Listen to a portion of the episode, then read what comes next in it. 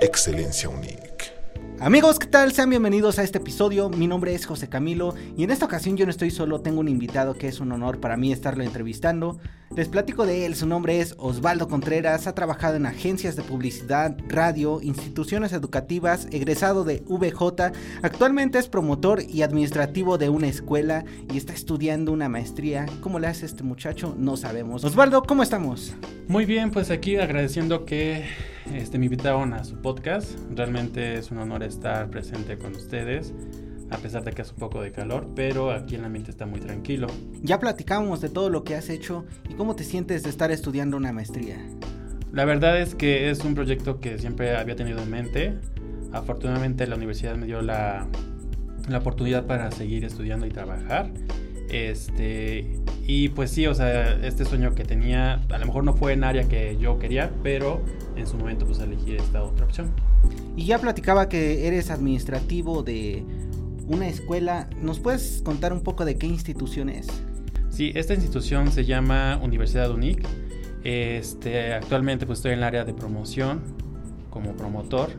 Cuando llega la gente, le recibo, le doy información a través ya sea físico, a través de redes sociales. Realmente ha sido un área muy padre, sí me gusta, porque el contacto con las personas, o en este caso a veces con los padres de familia, es muy, este, accesible. o sea, le damos toda la información que ellos quieren y realmente me siento satisfecho porque pues ahora sí que despejo sus dudas que quieren relacionadas a la universidad. Perfecto, ¿y nos podrías decir cómo te podemos encontrar en redes sociales? Claro, yo me encuentro como Osvaldo Contreras R en todas mis este, redes sociales. En Instagram estoy como Osva6 y ahí este, pues subo un poco de contenido que son algunas fotografías porque también me gusta la fotografía y en su momento también me he dedicado a esa parte laboral. Ok, y a nosotros no olviden seguirnos en podcast.unic. Te tenemos un reto, no te salvas Osvaldo, así que vayan a TikTok a seguirnos porque tenemos un reto para Osvaldo. Y también no olviden en Facebook y en Instagram nos encuentran como podcast.unic. Y ya que estábamos platicando de toda esta área de la comunicación que tú te estás desempeñando, ¿en qué se puede desempeñar una persona que estudia comunicación? Pues más que nada tiene diferentes áreas y ramas que son, por ejemplo, el periodismo, la televisión, el radio, la parte de publicidad, mercadotecnia, no al 100%, pero sí en unas ciertas áreas. En la parte organizativa dentro de una empresa, llevando lo que es control de recursos humanos, relaciones públicas, y también independientemente puede generar como un estudio o alguna casa productora de la cual pues puede ser de eventos, llevar contenidos este, de, las, de redes sociales, infinidad de cosas, generar videos, entre algunas otras partes. Y has estado en radio, me comentabas antes de, de empezar, quisiera saber un poco cómo es la comunicación que se tiene dentro de la radio con un ingeniero en audio, porque nosotros nos dedicamos más a esa parte técnica de que se escuche la voz del locutor, de que hagamos las pruebas antes y después en vivo y todo eso. ¿Cómo es la comunicación que tú como área de comunicación tienes con un ingeniero en audio? Realmente cuando yo estuve, este, sí se tiene un control, ya que por ejemplo, pues la radio es en el momento que está ahí vivo. O sea, tienes que tener todo controlado, desde meter este, la música, que entra el locutor, meter lo que son este, anuncios en vivo, cuando por ejemplo las marcas en este caso quieren patrocinar sus espacios. Haz de cuenta que en ocasiones hay algunas este, radiodifusoras que el locutor se encarga de todo, monitorea, está de operador y está transmitiendo. Y hay otras que en su momento, en este caso ustedes que son los ingenieros en audio, están en la parte operativa donde ellos van viendo, o sea, van dando señales a través, porque eso también es muy importante en la comunicación, los señales y los símbolos, para que uno como tal vaya viendo cuando son cortes, cuando entra la cortinilla, cuando entra anuncio en vivo, menciones, todo ese tipo de cosas tienen lo que hace cuenta que el diseño de la cabina y tienen pautas, entonces ellos ya saben como ciertos tiempos, es irse acostumbrando. Entonces en el momento que el operador le da señales al locutor que va a haber un cambio o va a meter alguna información, el locutor inmediatamente con algunas palabras, a veces improvisa, a veces ya lo tiene programado y lanza lo que está como en orden. Es como un tren, o sea, van así por cachos todos los lapsos que van entrando y es así como se lleva esta comunicación. De todo ello que nos cuentas, ¿qué es lo más importante de la radio? ¿Las señales, la comunicación que se tiene, el ya tener algo programado o el locutor puede ser lo más importante? ¿Qué, para ti, qué es lo más importante de, de la radio? Pues de la radio más que nada que sea veraz la información, ya que muchas veces tenemos medios falsos de los cuales pues la gente se confía y recibe esa información, lo que hablamos de la comunicación. Cuando hay un ruido, ahí es cuando se corta toda esa parte. Entonces, en este caso, yo creo que el ser, el transmitir lo que se tiene que dar a conocer con verdad es más que importante. Todo lo demás son partes y puntos que refuerzan toda la área. El locutor, pues sí, o sea, tiene ciertas cosas, pero yo creo que es esa parte porque lo demás lo puedes tener y puede funcionar bien y pueden tener todo así muy maravilla, pero si estás mintiendo a la gente, obviamente pues eso sí está mal. O sea, para mí, desde el punto de vista, sí. ¿Y tú cómo transmites esta emoción hacia la gente? Supongamos que eres doctor, porque no es lo mismo una bienvenida de sean bienvenidos a este espacio a sean bienvenidos a este espacio. ¿Tú cómo le haces para poder transmitir esa emoción hacia la gente en tristeza, alegría, enojo en muchas ocasiones? Hay espacios dedicados directamente al romanticismo y su, tono de voz tiene que ser diferente. Exactamente, como lo mencionas, mira, este, al momento de dar énfasis, como todo, en el proceso tenemos como que, si yo te lo estoy contando ahorita y a lo mejor estoy como en una posición muy eh, este, tranquila, muy amigable, pero hay momentos que para expresar todo este tipo de cosas, uno ya tiene como la noción de, pues si tienes que actuar triste, pues es como un sentimiento, algo así. Cuando es así algo de amor, hasta suspiras y lo sientes. Es que es eso, sentir las emociones. ¿Para qué? No te están viendo, pero lo puedes expresar a través de sonidos, alguna gesticulación de tu voz. Eso es muy importante. A nosotros nos decíamos, no tienes que tener la gran voz, así que, ¿qué onda? ¿Cómo están? Y quién sabe qué. No, o sea, tú puedes hablar todo normal, pero al interactuar con los radioescuchas, vas generando esa parte. O sea, por ejemplo, en ocasiones contaban historias y se adentraban mucho que ellos mismos eran los personajes y se los exponían.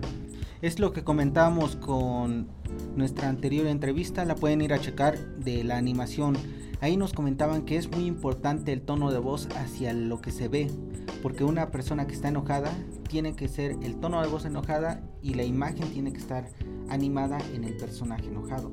No podemos hacer algo lo contrario. En este caso sí se podría hacer que tú estás enojado y puedas transmitir algo alegre.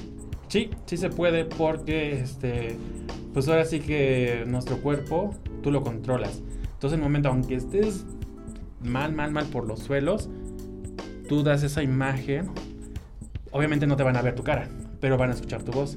Entonces, a menos ya cambias la entonación, buscas la manera de jugar con unas cosas y a veces lo que están escuchando ellos juegas con esa parte.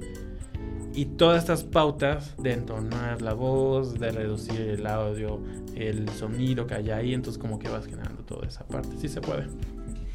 Y con el público, ¿cómo es la interacción que se tiene? Porque ahorita está todo lo digital, que es lo que está explotando. Que ya mandan notas de voz, que el WhatsApp, que ya no se usa mucho el Facebook ni el correo. ¿Cómo es esa comunicación más cercana que se tiene hacia el público por estos medios? En este caso, pues este, en su momento lo que se hace son controles remotos esta, estos hechos es, por ejemplo, asisten a diferentes lugares. Uno puede ser escuelas, pueden ser plazas o puntos muy este, recurridos por la gente.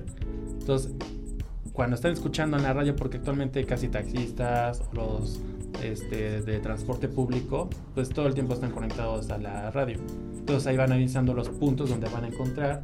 Y en su momento, como todo, a todos nos gusta que nos regalen cosas. Entonces ahí es cuando dicen, ah, vamos a estar a tal punto y estate pendiente cuando lleguemos para que puedas obtener algunos obsequios. Entonces hacen esa parte, llegan, se empieza a transmitir, a veces va lo, el o a veces envían a los chicos que están en la parte de promoción para hacer toda esta, este, esta dinámica de entregar obsequios y todo.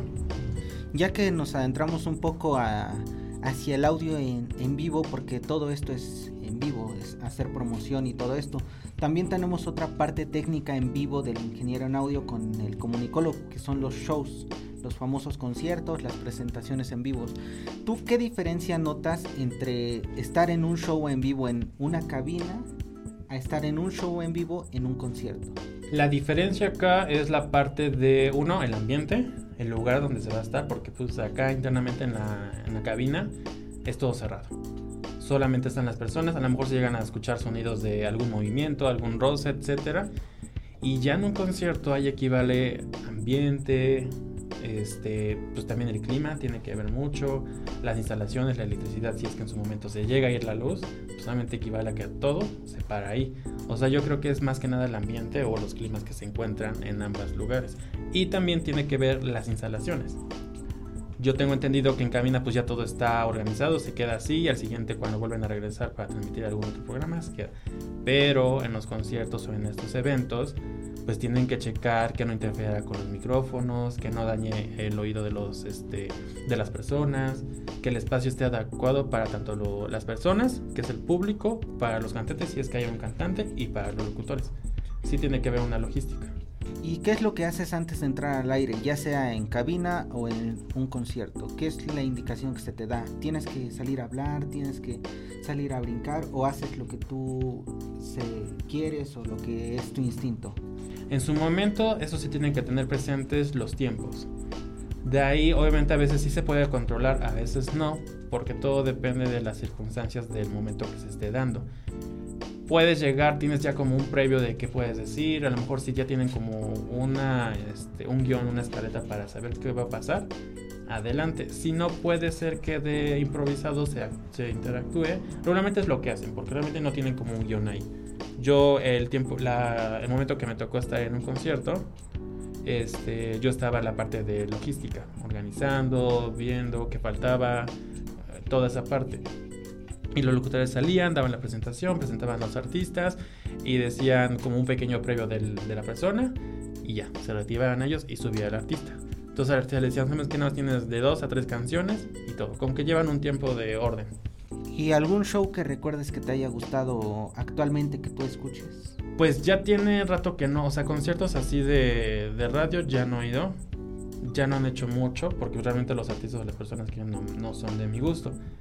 He ido más a conciertos, la verdad es que sí me ha gustado porque pues han dado muchos shows, o sea, toda la producción que traen realmente es muy padre. Actualmente estoy a espera de tres conciertos y sí, porque pues la, todo lo que traen y la, la escenografía que instalan, realmente eso pues da a, que este, haya como una emoción. O sea, en ese momento nosotros nos decían, cuando tú escuchas una canción o escuchas algo y de repente sientes ñañaras en el cuerpo, es porque realmente la, la, persona o la música te está generando algo, que ese es el motivo que tiene la música en su momento. Entonces realmente a mí es lo que a mí más llama la atención. Pues es un honor haber estado contigo Osvaldo y haber conocido un poco más del medio de la comunicación, de la radio y toda esta parte con un ingeniero en audio, ¿no? Es exactamente lo que tú, tú decías, así se trabaja He estado muy pocas veces en radio, casi nada, pero por lo que sé, así se trabaja. Tenemos que tener tiempos y muy importante la emoción que se transmite hacia el público, que es lo más importante para nosotros. Y nada más que agregar, ¿nos puedes repetir tus redes sociales? Claro, en Facebook me encuentran como Osvaldo Contreras R, en Instagram como Gauss6 y nada más.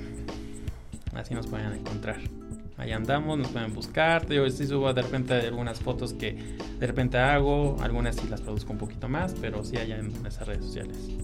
¿Y qué consejo le darías para despedirte a la gente? ¿Estudiar o no estudiar ingeniería en audio o comunicación? Pues la verdad es que ambas son unas carreras que van casi de la mano porque ven ciertas áreas. Una más se enfoca en una y la otra te da muchas áreas sí son muy importantes. Realmente, aunque digan que no hay trabajo, claro que sí hay trabajo, hasta lo pueden generar ustedes propio.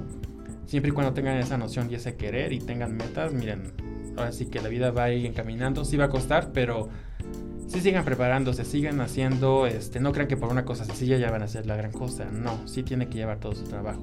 Y es bueno porque ambas te dan muchas cosas para poder, este, pues trabajar más que nada, o sea, sí hay trabajo.